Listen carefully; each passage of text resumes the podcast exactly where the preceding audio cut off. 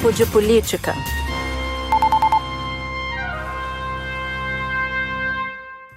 Olá para todos e todas, é muito bom estar de volta. Está começando agora o Papo de Política. E eu aqui com elas, Maju Coutinho. Oi, gente. Júlia Doailib. Oi para todo mundo. E André Sadi. Tudo bom? Bom, aqui a gente vai falar de uma semana em que a campanha entrou na casa das pessoas, entrou no carro das pessoas.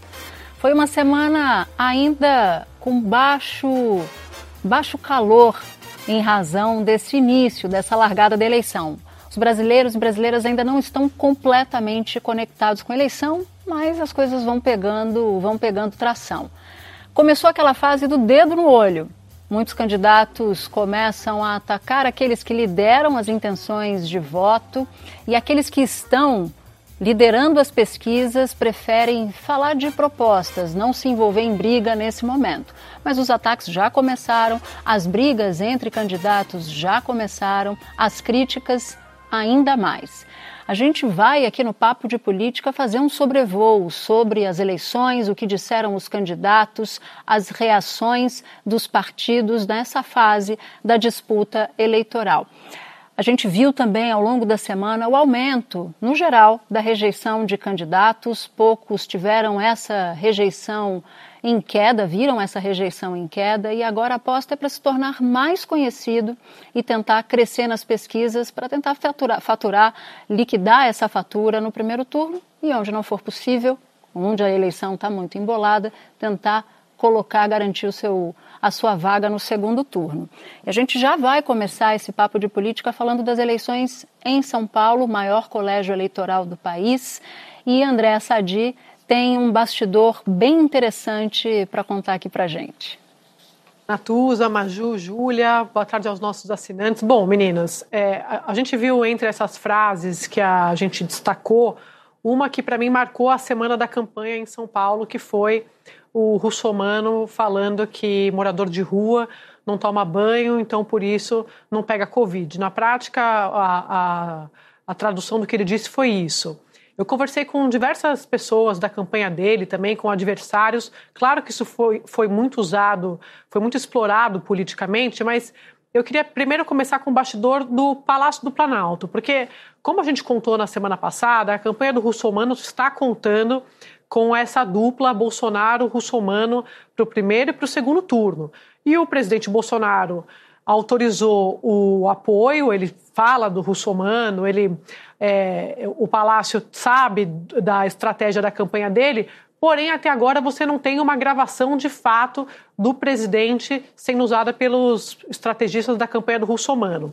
A turma do russomano me diz o seguinte, não, uma hora isso vai acontecer, mas a turma do Palácio diz que o presidente não vai gravar nada no primeiro turno assim exclusivo, que vai ter muito material usado dos dois juntos em eventos. A gente viu um na semana passada, isso vai acontecer, porém não vai ter um material exclusivo. E por quê? Pode ser coincidência ou não, eu não acredito em coincidências, eu não sei vocês, mas essa avaliação de integrantes do governo me foi feita na mesma semana em que o Palácio também achou que ele pisou na bola com essa declaração. Eles estão preocupados com a repercussão das polêmicas envolvendo o russomano, porque assim como a gente sabe, eles sabem também que o russomano ele é bom de largada, mas ele tem problema na chegada, ou seja, ele sempre começa a pesquisa muito bem pontuado e depois ele não consegue chegar no segundo turno. E a estratégia do governo, assim como a estratégia da campanha de russomano, é colocar o russomano no segundo turno, para transformar a eleição num plebiscito. Então, eles querem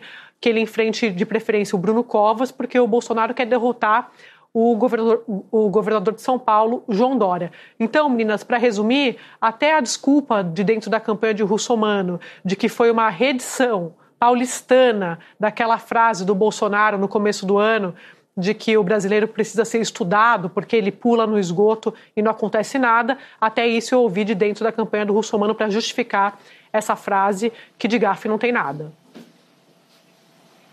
O Sadi, aproveitando aí a sua deixa sobre a campanha do Russomano, sobre o presidente Bolsonaro, hoje de manhã eu conversei com o candidato Celso Russomano e a pergunta que eu fiz foi essa: cadê o padrinho na campanha eleitoral. Cadê a cara do Bolsonaro na campanha, né? Que a gente, ou no palanque? Aí ele falou assim: ah, mas isso você tem que perguntar para o presidente, mas eu te digo que semana que vem eu devo me encontrar com ele. Aí eu conversei depois com o Elcinho Mouco, que é o marqueteiro né, do Russomano, que falou que o Bolsonaro já tem lá duas peças, dois textos da campanha, basta ele escolher e que nos próximos dez dias o presidente Jair Bolsonaro, o padrinho de Celso Russomano, deve sim gravar alguma participação nessa campanha. A ver, né, Júlia e Natuza?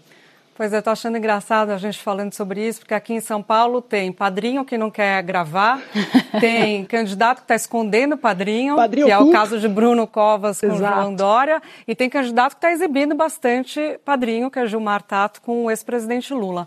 Vamos fazer um sobrevoo das pesquisas para São Paulo para você entender o que está em jogo é, nesta semana, como é que ficou o retrato dessa semana? É seguinte, o centro e a direita estão empatados, Bruno Covas com Russomano empatados. Do lado da esquerda, três candidatos têm uma espécie de autofagia ali numa disputa para ver se consegue uma vaga no segundo turno, tirando ou Russomano ou Bruno Covas. Que aí é a situação de Márcio França, que está estabilizado, Gilmar Tato, que cresceu depois de colar no ex-presidente Lula, e também é, Guilherme Boulos, que tem, tem tido uma oscilação positiva tem crescido no geral. Bruno Covas, eu queria destacar para você, é, Bruno Covas tinha duas dificuldades especificamente, que era diminuir a rejeição e melhorar o desempenho dele entre os jovens. E ele conseguiu isso. A campanha dele, os marqueteiros diziam que queriam melhorar o desempenho nesse segmento. Olha só, ele cresceu nove pontos percentuais entre as pessoas que têm entre 16 e 24 anos, tá?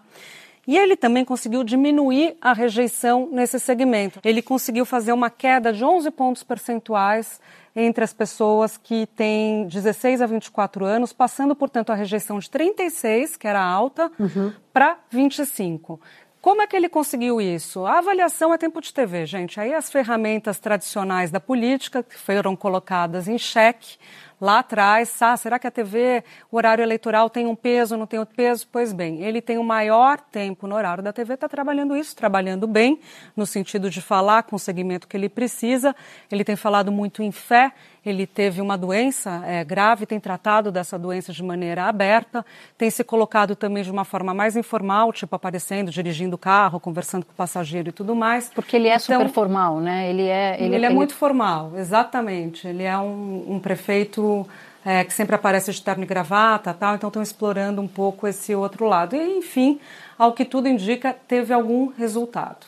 Eu queria pegar essa carona na rejeição, porque eu estava dando uma olhada na, no quadro de rejeição dos candidatos aqui em São Paulo e praticamente todos eles aumentam a rejeição, com exceção de Bruno Covas e num patamar que me chamou a atenção. Ele sai de 31% para 23%. E com um adicional aqui, a gente estava falando da liderança de Russomano nessa escadinha, Russomano, Bruno Covas e Boulos, na estimulada, aquela em que o pesquisador mostra a cartela de candidatos. Mas a pesquisa também traz a espontânea, que é aquela em que os candidatos não são apresentados para o entrevistado, entrevistado e ele, de memória, já diz quem são os candidatos deles. E aí você tem uma inversão no caso do Ibope de São Paulo, em que Bruno Covas lidera com 13%, Celso Russomano com 10%, e Guilherme Boulos com 9%. Uhum. Me chama a atenção que está tudo muito embolado entre os candidatos e isso agrega, adiciona uma dose de imprevisibilidade grande sobre quem é que já está com os pés no primeiro turno, no, segundo, no primeiro turno, quem é que vai passar para a segunda fase, para a segunda bateria de de, dessa eleição. Tem, um, tem um, um, ponto importante, um lance importante nisso, que é o recall, né, Natuza? Porque candidato que tem recall, que disputou outras eleições, o nome dele fica mais fresco na cabeça do eleitor. Então, quando é questionado sem mostrar a cartela dos candidatos, ele tende a lembrar e falar, ah, Russomano ou Covas, que é o prefeito, né? Isso tende a, a, dar um desempenho melhor nessa pergunta da espontânea. Eu Júlia, acho que o mais importante de... de TV, né, influenciando Vai, Maju. De... Não, só para dizer que o, a questão da rejeição de tudo que a pesquisa mostrou, o que interessa é o segundo turno. Então, por isso que a campanha do Bruno estava ontem comemorando os números da pesquisa, porque ela sabe que se chegar no segundo turno com o Celso Russomano, para ela a fatura, pelo menos pelos números, está mais liquidada do que se ela chegar com um candidato que tem pouca rejeição, que não é o caso do Russomano. É Ou um teto mais baixo, né? Você vota no menos pior, né? É verdade. E a Julia falou, agora eu vou falar, vou pegar a palavra aqui, Sadi. A Julia falou da importância do tempo de TV, né? A gente conversa aí com os coordenadores de campanha que todos dizem isso, né? Rede social é importante, mas TV é determinante. E isso também pode explicar um recorte que a gente vai mostrar aqui para você, que é com relação ao candidato Gilmar Tato do PT, sobre o crescimento dele em alguns setores. Ó, ele teve um crescimento de 5 pontos percentuais entre jovens de 16 a 24 anos, pessoas com mais de 55 anos, entre aquelas pessoas que ganham até um mínimo e também entre os evangélicos, né? O Tato vai crescendo, né, Júlia, Natuza e Sadi, à medida que a campanha também vai aparecendo na rua, vai ganhando chão, vai também mostrando essa força do partido nas franjas da cidade, nas franjas da capital paulista na periferia. Posso dar um pitaquinho nisso? Claro.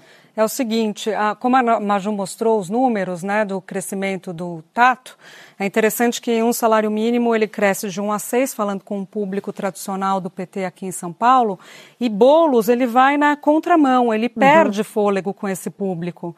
Ele tinha 6 pontos percentuais, ele acaba indo para três pontos percentuais e ele continua crescendo entre as pessoas de renda maior, que foi assunto que a gente trouxe para vocês no papo passado. Ou seja, o, o tato crescendo, ele, ele funciona como uma barreira de contenção para o crescimento do Boulos, que na semana passada tinha sido a novidade da semana e agora a novidade é esse crescimento. Eu até acho que tato, pela militância do PT, deveria ter mostrado um pouco mais uhum. de vigor, mas eu sei que eu sou voto vencido aqui no papo não, de Não, não é não, sabia? A gente conversou no bastidor. Mas André, não, não, ah, não é? Opa, então peraí, não estou sozinha. É, é raro, é raro a gente concordar, porque a gente diverge muito.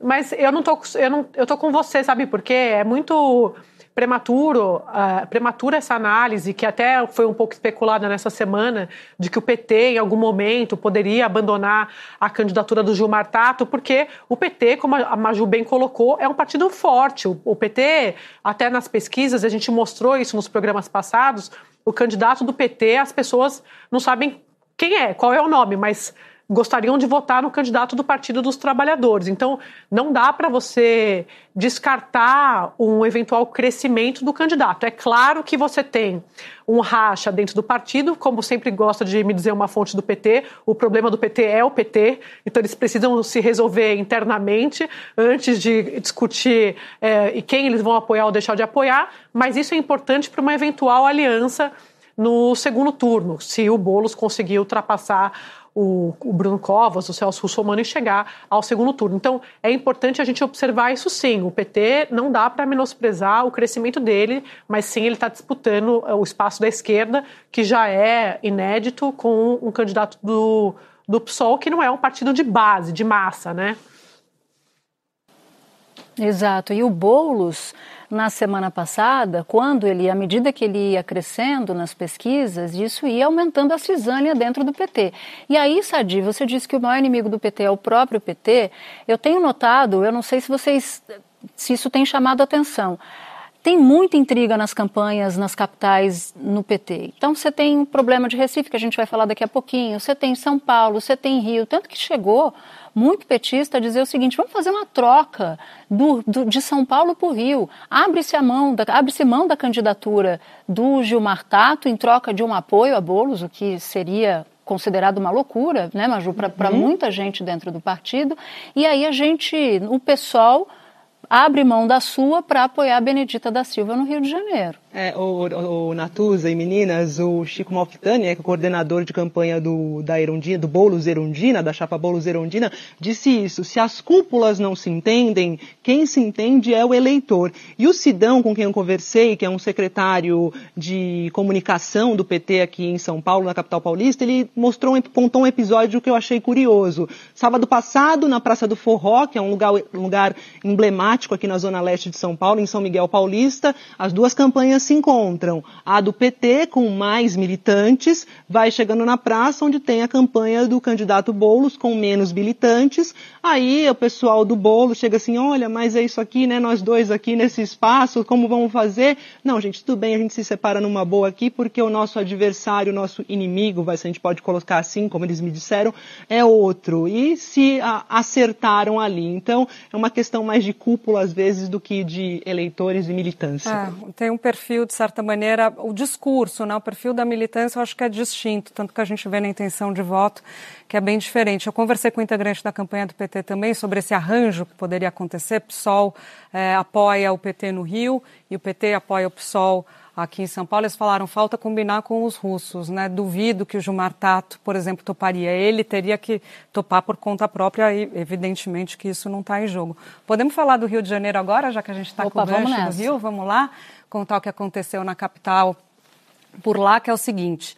É, Eduardo Paes conseguiu se descolar daquele pelotão que eu chamo, o segundo pelotão, que tinha ali muito, tem muito candidato embolado ainda. Crivella está lá, Benedita da Silva está lá também, a, a Marta Rocha está também nesse grupo do segundo lugar. Ele consegue se descolar e agora a questão é como é que vai se dar esse embate dessa segunda turma, desse pessoal, para conseguir ir para o segundo turno. Quando a gente olha, a Natuza falou sobre a espontânea do Eduardo, do, aqui de São Paulo, desculpe, eu queria falar da espontânea do Eduardo Paz, Natuza, porque é interessante como ele cresce também. Impressionante. Ele em impressionante. 14, ele vai para 22 pontos na espontânea. Então, quer dizer, é um candidato que já tem um desgaste de ter sido prefeito, é um candidato que se torna vidraça, de certa maneira, dos adversários, mas tem alguma sustentação nesse ponto. Outro ponto que eu colocaria, já para passar a bola para vocês a respeito do Rio, é a queda dos brancos e nulos, que está casada com essa situação do Eduardo Paes. Você tinha 34% das pessoas falando, ó, oh, vou votar em branco ou vou anular, agora você tem 27%. O que isso significa? Que o eleitor está começando a amadurecer o voto, e aí esse crescimento do Eduardo Paes pode mostrar que ele se beneficia desse processo de escolha. Ô, mas, Ju, você é, vai? mas eu ia passar para você mesmo, porque você tem esses recortes onde, onde ele mais cresceu. E antes disso, Maju, rapidinho, o Marcelo Crivella também cresce na espontânea, já que a Júlia citou a espontânea. Ele passa de 6 para 9. Então tem aí três pontos percentuais galgados. Mas, Maju, eu sei que você tem esse recorte tem esse recorte aqui, eu quero mostrar para vocês também outra ilustração que a gente preparou para mostrar esse crescimento do Eduardo Paes em alguns pontos. Ó, crescimento de 17 pontos percentuais nas intenções de votos entre aqueles com o ensino fundamental de 13 pontos, gente, entre eleitores na faixa etária de 35 a 44 anos e de 9 pontos entre os que têm renda de até um salário mínimo. Eu queria destacar aqui, jogar essa bola para vocês. Eu aprendi com uma pessoa assim, eu só jogo a bola, hein? Eu pego, saio correndo e jogo. Eu conversei com uma cientista política, a Thalita Tainchat, que ela é do Rio de Janeiro. Eu troquei uma ideia com ela. Você falou de Eduardo Paes ser vidraça, Júlia, mas ela diz o seguinte, que ainda está na memória do carioca uma gestão que relativamente boa do Eduardo Paes lá, recente, com investimento naquela época da Olimpíada, uma cidade mais vibrante, aliado ao carisma dele, e ela até falou um negócio que eu quero repetir nas palavras dela, carioca, que ela diz assim, que é um carisma que além do trabalho, ele acaba mostrando assim que é um cara que tu encontra no samba em qualquer lugar da cidade, não só na Zona Sul. E aí eu queria jogar essa bola para vocês para falar dessa questão do carisma, de uma gestão que foi aí uh, recente e do Crivella sendo mal avaliado na gestão atualmente. Tinha muito dinheiro, Mas né? O... A, a, a, gestão do Eduardo Paes. Eu tenho dúvidas sobre o carisma, Sadi, jogando para você então. Eu, é carismático, Eduardo Paes é carismático? Eu acho que tem a, a palavra-chave na questão do Eduardo Paes é gestão. É, ele sabe disso. E ele também sabe e tem trabalhado muito a questão junto aos cariocas de que, olha, você já, olha o que aconteceu nas eleições passadas, quando a gente escolhe um candidato que se vende como outsider. E aí eu estou falando de forma específica do Witzel, para quem ele perdeu na, no governo do Estado, na campanha para governo do Estado em 2018. Então ele aposta muito nisso, olha, não é hora de arriscar, olha o que está acontecendo, olha a cidade do Rio, o que, como ela ficou, né? Então, é, ele aposta muito na questão da administração dele, Maju, acho que tem mais a ver com isso, na avaliação que eu faço, conversando com a turma de, adversário, de adversários dele e da própria campanha. Agora, é muito curioso, né, na mesma semana em que a gente vê esses números, e lembrando que a gente falou de rejeição em São Paulo, mas a rejeição do Crivella também é, é, é o trunfo, de uma certa forma, da campanha do Paes, porque é, é muito alta e no segundo turno ele conta com isso. Por isso que para ele o adversário ideal seria o Crivella, mas muito curioso que hoje eu estava acompanhando a, pro, a, propaganda do Crivella na TV e ele usou pelo menos umas cinco vezes imagens da família Bolsonaro, incluindo o Bolsonaro, na propaganda. Quer dizer, a estratégia do Crivella, sobe número, desce número, é colar no Bolsonaro. Eu já contei aqui que ele vai ter um problema com o veto ao Eduardo Paes por parte do Palácio, que não tem nenhum problema com o Eduardo Paes. É diferente do, do que acontece em São Paulo. Então, se essa é a estratégia é, prioritária do Crivella, ele é, realmente ele tem problema, ele vai ter algum problema ali, porque o, o, o jogo do Eduardo Paes é, não é comigo. É, eu não tenho problema com o Bolsonaro. Se eu for eleito, eu vou conversar com ele. Não tem veto algum. O Flávio Bolsonaro tem boa relação com ele. Então, o Crivella é, vai precisar dar um jeito de organizar a campanha dele, porque hoje a campanha na TV era só Bolsonaro, incluindo Flávio Bolsonaro. Até o general Helena apareceu na propaganda e nessas imagens de evento. e o que me admira, depois de uma semana nessa associação que você nota, é que a rejeição do Crivella continua igual e muito alta, em um patamar para muitos mas pesquiseiros. Não dava para crescer mais, né? Parecia. É, mas um, mas um patamar quase proibitivo. Olha, 57% de rejeição. Ele devia ter derrubado essa rejeição com associação com Bolsonaro, já que a avaliação do Bolsonaro no Rio não é uma, é uma avaliação, inclusive, melhor do que ele tem em São Paulo. Então, isso me chamou, me chamou a atenção.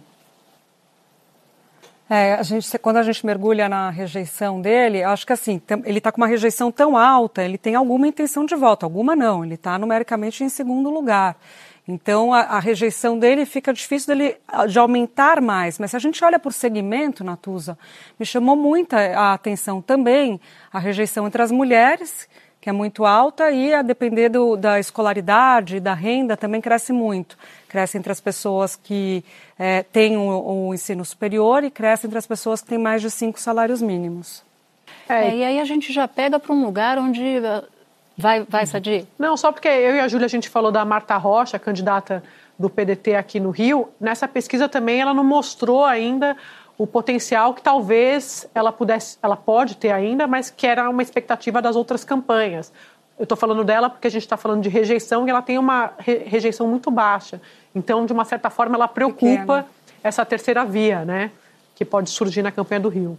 Exato, e a gente já falou aqui, inclusive na semana passada, no papo da semana passada, que Eduardo Paes junta as mãos para que o Crivella não uhum. se deteriore, porque aí a, te, a tendência é, de fato, Marta Rocha eventualmente ser a herdeira de pelo menos parte desses, desses votos, uma vez que está na posição que ocupa hoje.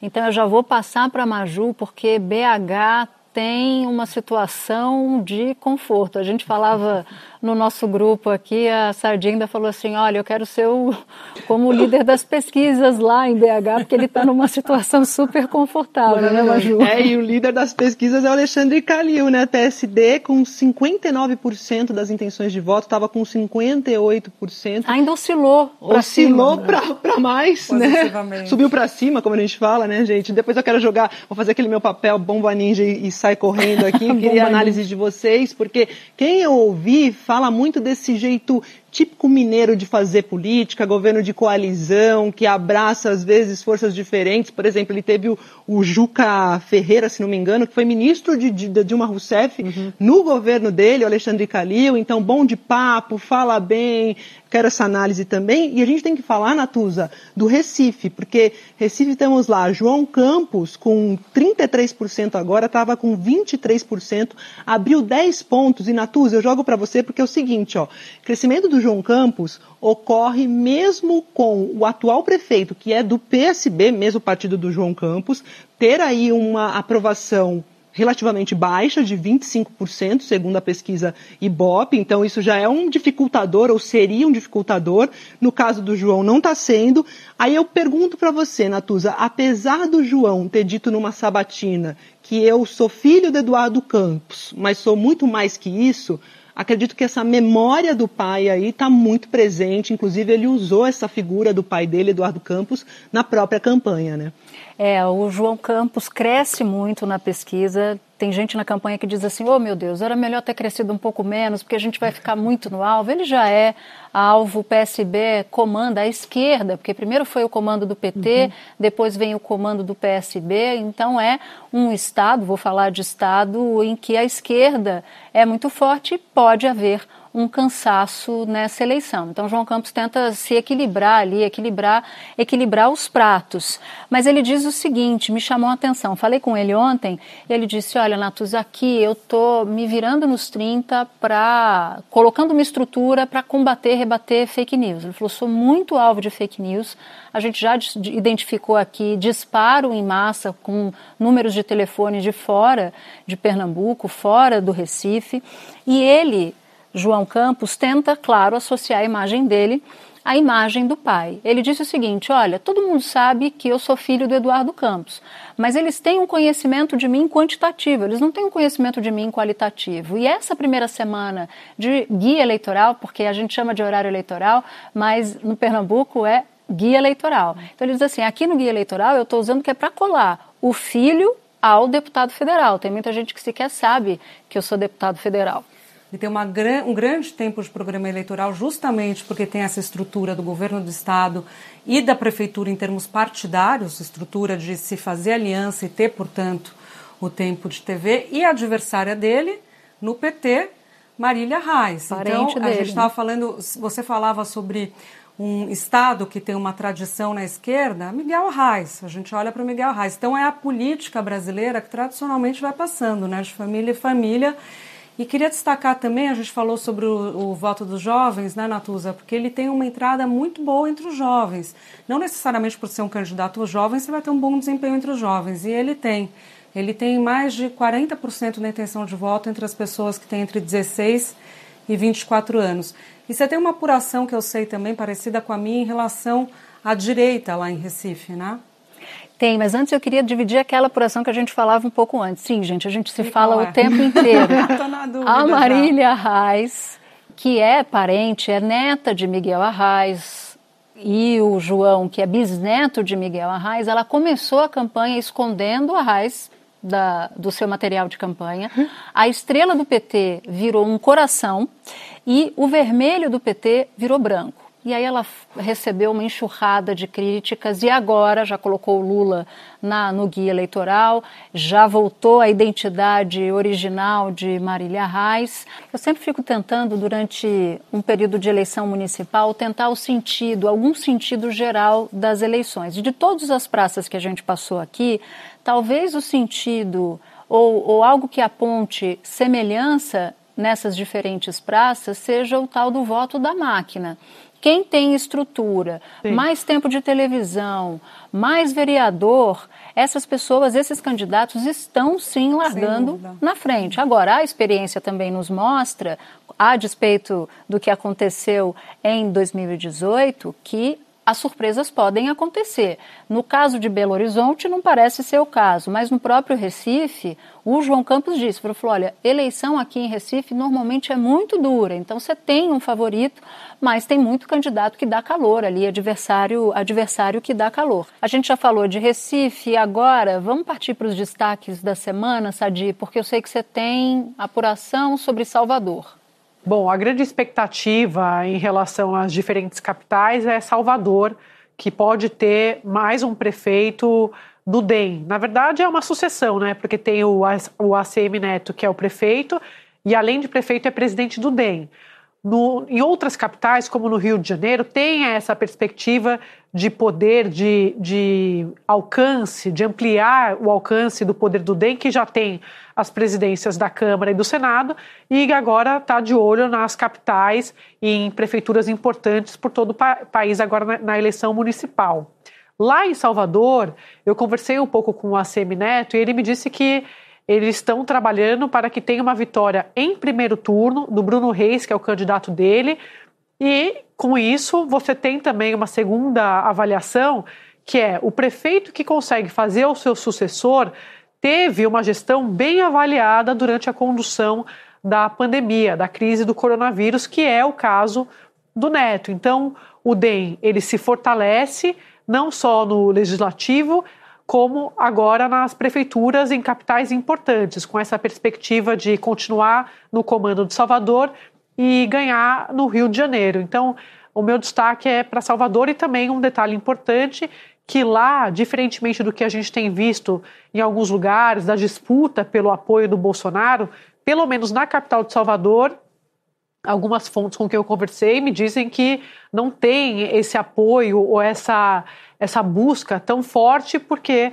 o presidente não está tão, tão bem avaliado assim na capital, diferentemente do que está acontecendo em outras cidades. Então, o fator Bolsonaro não pesa tanto ali para a prefeitura de Salvador. Mas se pesar, também o DEM não teria nenhum problema, porque o DEM tem ministros no governo, não tem nenhum problema com o governo Bolsonaro, não só por conta dos cargos, mas também uma questão de trânsito pessoal. O, o ACM Neto está sempre em Brasília, vai, frequenta o Palácio do Planalto, inclusive trabalha para ajudar nas matérias que ele considera importantes para, importante para o, matérias importantes para o DEM, o partido dele.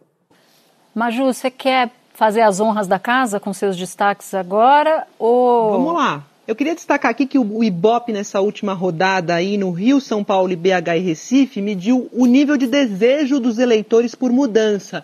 É bastante alto. Olha só. No Rio, em São Paulo e no Recife, o desejo de que o novo prefeito mude totalmente a forma de governar vai de 65% aí variando a 73%. Já lá em BH, que tem um fortíssimo candidato à reeleição, né, que é o Alexandre Calil, o desejo cai para 44%. Aí eu jogo a bola para vocês para perguntar sobre esse desejo de mudança total no Rio, Recife e São Paulo e nomes tradicionais ainda rondando a cena. Júlia, quer, quer, quer falar sobre isso? Eu só queria dar um, um pitaco. Vai, vai em frente. Só queria dar um pitaco de uma pesquisa mais, mais anterior do que a da semana passada do Ibope, eu não estou me lembrando agora da data exata, mas que media as menções dos eleitores, o que, que eles valorizavam, no caso do Rio de Janeiro especificamente, o que, que eles valorizavam num candidato. E aí os primeiros lugares eram comportamento ético, combater a corrupção, era sempre no campo da moralidade. E lá embaixo, com 6% das menções, ou seja, não era o que os eleitores mais valorizavam, eles diziam o seguinte: ser, ter experiência. Então, me chamou a atenção que no caso dos eleitores do Rio, eles não estão demandando um prefeito necessariamente experiente, o que pode abrir, inclusive, espaço para essa novidade. Interessante isso, né? Que a gente vai pegando, vai pescando aqui e ali alguns sinais contraditórios. A Andrea falava dessa questão do DEM, que está muito bem posicionado. Bruno Reis, candidato de ACM Neto, que é presidente do DEM lá em Salvador, ele é presidente nacional do DEM, mas está é, tá bem posicionado em Salvador, Bruno Reis. E o DEM também está bem posicionado com o Eduardo Paes, como a gente sabe, já falou, e a gente queria citar aqui a situação do candidato a prefeito em Florianópolis, que é candidato à reeleição, Jean Loureiro, também está bem posicionado a uma aposta do DEM também para essa eleição. O que, que eles têm em comum, Natuza, Maju, Andréia?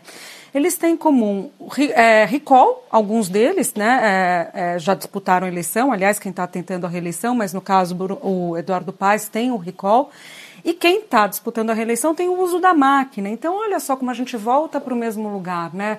E falando em novidade na eleição, cansaço da política, se o horário eleitoral tem peso ou se não tem peso. Essa estrutura da máquina, que é a que ajuda, te empurra para fazer o leque de alianças, ela tem um peso, sim, porque você faz mais aliança, aparece mais no horário eleitoral, tem uma capilaridade, continua tendo é, continua tendo uma influência que a gente achou que talvez ficasse para trás depois da eleição de 2018, que talvez tenha sido um ponto fora da curva. Júlia, eu lembrei de uma coisa que eu acho importante você falar, que eu ouvi você falando essa se semana, que é a questão do Davi Alcolumbre apoiando o irmão dele lá para a prefeitura de Macapá. Então, eu acho que isso é legal de falar também. Sem dúvida nenhuma. Josiel, o irmão dele, Josiel Alcolumbre, está empatado na liderança, a depender do, do corte. A gente mostrou o corte do Ibope, ele está com 16%. Atrás numericamente de Capiberibe. Você consegue se lembrar assim de cabeça ou você está lendo? É que eu anotei, eu fico anotando aqui no caderno. É muito boa memória, gente. sai. Mas às vezes falha, que vocês sabem. Mas de fato é isso. Alcolumbre é, dedicou, tem dedicado a presidência dele do Congresso do Senado a fazer o irmão prefeito em Macapá. Isso tem gerado, né, Natuza, um certo desconforto, inclusive dentro do Senado. E apostando então todas as fichas nele que vai pelo DEM. Agora, de tudo que a gente falou sobre isso, Maju, durante essa semana, o que me chamou mais a atenção é o fato de Alcolumbre ter como suplente o irmão dele, o Josiel, no Senado. E aí a gente pega o gancho de uma história dessa semana. Chico Rodrigues. Que é Chico Rodrigues. É, bem lembrado, porque o filho dele, ele foi afastado pelo ministro Barroso e o filho dele, que era o primeiro, primeiro suplente, assumiu. E aí eu volto para o ponto que a Sadi trouxe de Salvador, justamente porque o presidente do DEM, partido de Chico Rodrigues, que é a CM Neto, padrinho de Bruno Reis. tudo se liga. Tudo né? se liga, né? Família. Adoro. Família, tá tudo conectado. O, a presidência do Democratas fez uma reação bem cuidadosa sobre o afastamento ou não, diz que nos bastidores que esperava que Chico Rodrigues pedisse afastamento, enfim. Tem sim, como já disse a Júlia, influência desse episódio na corrida eleitoral municipal, sobretudo, evidentemente, em Roraima, que é o estado de, de origem de Chico Rodrigues. Eu só queria encerrar dando o meu destaque da semana. E aí eu queria falar da criatividade do, da criatividade do marqueteiro. Uhum. Elcinho Moco, que é marqueteiro de Celso Russomano, disse que vai fazer toda a, o marketing da campanha inspirado no futebol. Então vai ter VAR para dizer que Russomano está certo e que o adversário está errado. Vai ter o jogador, ah, o jogador Bruno Dória. Vai ter também expulsão do rival, do competidor de campo e vai ter locutor do futebol daqueles bem clássicos. Para mostrar também a tabelinha russomano Bolsonaro, né? Que Sem ele falou dúvida. isso também. Agora é, é, legal a gente contextualizar, né? Alcinho Moco foi marqueteiro de, do ex-presidente Michel Temer, né? Foi um estrategista, não só marqueteiro, como estrategista do ex-presidente. A gente tem mais tempo ainda, Natuza? Podemos acho que continuar? Gente, acho que a gente tem um pouquinho. Então, eu queria, queria trazer para vocês uma informação importante sobre influência do presidente nas campanhas, né, em São Paulo, a gente falou muito sobre isso, porque Russomano, você acabou de citar a campanha dele, tentando se abraçar ali com Bolsonaro, Bolsonaro, é o que tudo indica, meio reticente, mas a questão, o, o adversário dele, Bruno Covas, quando olha para a campanha de Russomano, ele acha que quanto mais a campanha tucana acha, quanto mais é, Russomano abraçar Bolsonaro, talvez para ele seja uma situação mais positiva porque o presidente não é um grande cabo eleitoral na cidade de São Paulo, no interior sim. Então vocês viram, não sei se vocês perceberam que Bruno Covas fez um, como chama aquele, aquele salto da ginástica olímpica que se falava? Carpado triplo, um, um, duplo? Um twist duplo carpado, é. não é isso? Porque tem essa discussão toda sobre auxílio emergencial, eles identificaram o PSDB óbvio que Russomano está colado nisso, que tem uma preocupação do eleitor que o auxílio emergencial vai acabar. Suplicy falou, vem defendendo o Renda Cidadã, que é um clássico do Suplicy uhum. há anos. Ele levava que... sempre o livrinho dele, né, do Renda Básica da Cidadania, não era isso, Júlia? Renda Básica, Cidad... é, Renda Básica Cidadã, eu acho, da Cidadania, alguma coisa assim, mas ele trazia o livro e cantava junto Blowing the Wind. How many... Clássico. E, ó, não é a música da semana, mas dá pra gente cantar. How many times must a man... É, Bom. eu... É. Como é que é? Pô, eu acho sempre que cantar em inglês é o risco. Então, Júlia, vamos voltar com a apuração, que é o nosso forte, porque cantar em inglês realmente não está funcionando ainda não.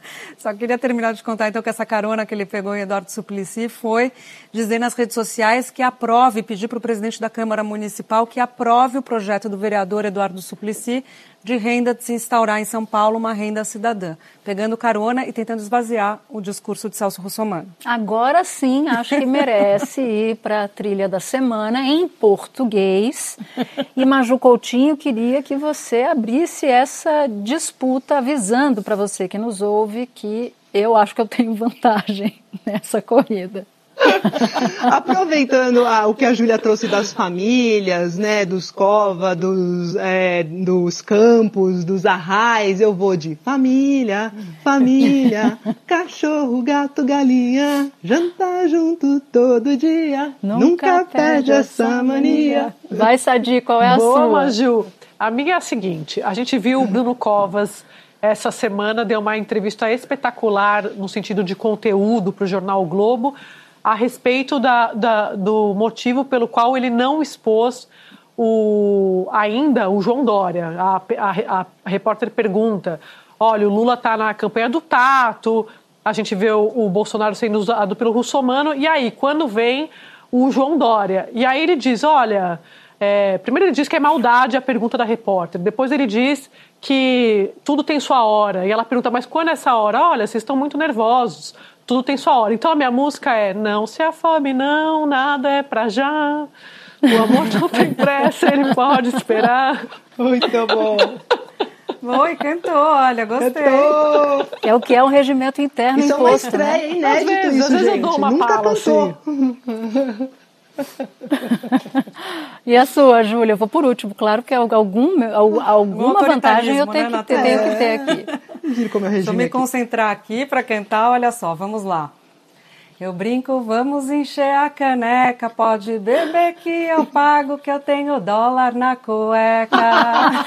Gente, não isso, não, isso é uma marmelada. Tá, é, tá no não, regimento, peraí. Tá no regimento porque isso é tema de eleição em Boa Vista, Roraima. Pode ver lá senhora. que é tema de eleição. Sabia que vocês iam chamar esse artigo Nossa, do regimento, mas eu já tô protegida. Pensar. Então, olha, então eu vou, eu vou entrar aqui com a minha trilha sonora. Eu sei que na estreia do Papo eu já cantei Fábio Júnior, eu não vou cantar a mesma música, mas o mote da minha trilha da semana é o PT e o, e o, e o PSOL se encontrando na praça, o bastidor trazido pela Maju. Então eu vou lá, hein? Eu mereço ponto nisso, então. Há uma é. chance é. da gente se encontrar. Oh, ah. Há uma ponte para nós dois em algum lugar. Fábio Júnior é muito ah. bom. A qualidade da voz não está no regimento, tá? Só quero lembrar é, isso. É verdade, sacanagem isso. Mas, gente, tem qualidade da voz aqui, hein? Que não é minha, não. Eu posso chamar? Pode, por tem favor. Tem gente com qualidade de voz aqui que é assim, não está no regimento, mas a Sadi já inaugurou isso e eu chamo Simoninha que tem um Ai. recado pra gente. Cada negro que for mais um negro virá para lutar com sangue ou não, com uma canção. Também se luta, irmão, ouvir minha voz, oh yes, lutar por nós. Luta negra demais, luta negra demais. É lutar pela paz, é lutar pela paz. Luta negra demais para sermos iguais. Bom, e o Papo de Política termina aqui. A gente está muito feliz de estar de volta. A partir de agora, a gente tem um encontro marcado aqui no Papo. Até o próximo episódio.